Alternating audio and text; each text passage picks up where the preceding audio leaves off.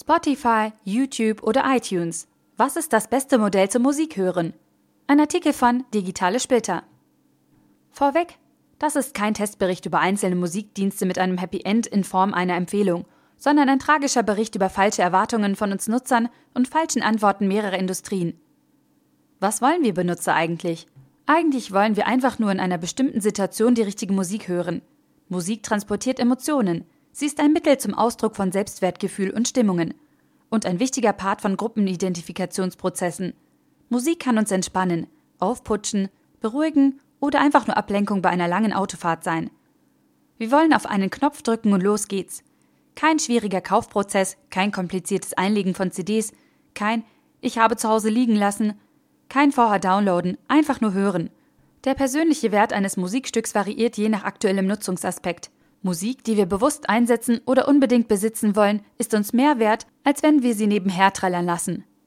Die Geschichte. Episode 1. 70er, 80er. Alles ist im Lot.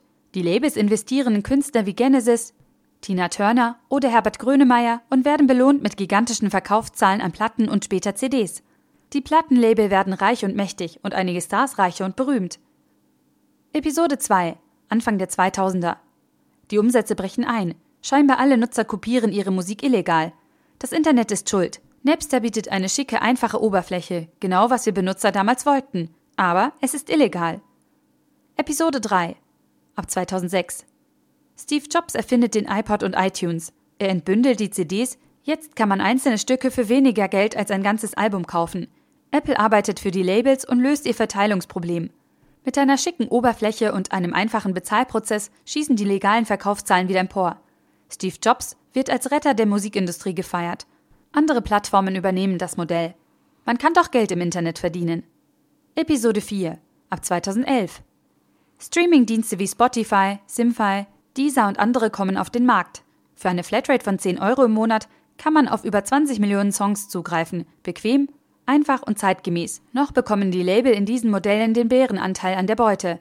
Zugleich etablieren sich die vermeintlichen Gratismodelle von YouTube, Soundcloud oder Pudpad. Sie können kostenlos sein, weil Künstler und Label sie als Marketingkanäle ansehen, um die Verkaufszahlen anzukurbeln. In Wirklichkeit zerstören sie den Markt. Episode 5 2014 Die iTunes-Zahlen brechen ein. Noch steigen die Abozahlen bei den Streamingdiensten, aber der Gesamtmarkt wird kleiner. Kann das gut gehen? Label und Künstler werden nervös. Die Label, weil sie erkennen, dass sie eigentlich überflüssig sind, und die Künstler, weil sie absehen können, wann sich mit Musik kein Geld mehr verdienen lässt. Taylor Swift und andere Sternchen treten bei Spotify aus, als Protest, dass sie mit dieser Plattform kein Geld verdienen können. Haben Musikfreaks früher 30, 40 oder auch 50 Euro im Monat ausgegeben, so bekommen alle heute für 10 Euro im Monat eine All-You-Can-Hear-Flatrate. Und der großen Menge der Ab- und Zukäufer, die früher 3, 5 oder 8 Euro im Monat ausgegeben haben, sind die 10 Euro der Flatrate einfach zu viel. Sie steigen auf die kostenlos Angebote mit ein wenig Werbung um. Kann es eine Lösung geben? Ja, wenn sich drei Dinge ändern, und zwar alle drei. Ganz anders als eine Reihe von Verlagen im Buchbereich gehen die Label heute keine Risiken mehr ein und haben keine richtige Aufgabe mehr. Wahrscheinlich können Künstler heute auch ohne Label klarkommen. Die Industrie muss uns Nutzern attraktive Angebote machen. Flatrates fördern nur die Stars. Die Vielfalt bleibt auf der Strecke. Wer mehr Musikvielfalt konsumieren möchte, der muss auch mehr bezahlen. Bisher haben Fans kleinerer Bands für deren CDs auch eher mehr bezahlt als für die massenhaft erhältlichen CDs der Popgrößen. Hier ist Fantasie für tragfähige Modelle der Zukunft gefragt. Wir Verbraucher müssen von der kostenlos Erwartung im Internet wegkommen. Weder bei Google noch bei Groupon und auch nicht im Musikbereich kann es etwas wirklich umsonst geben. Im Musikbereich führt unser Geiz zu wenig Vielfalt, mehr Einheitsbrei und einer immer schlechteren Qualität. Der Artikel wurde gesprochen von Priya, Vorleserin bei Narando.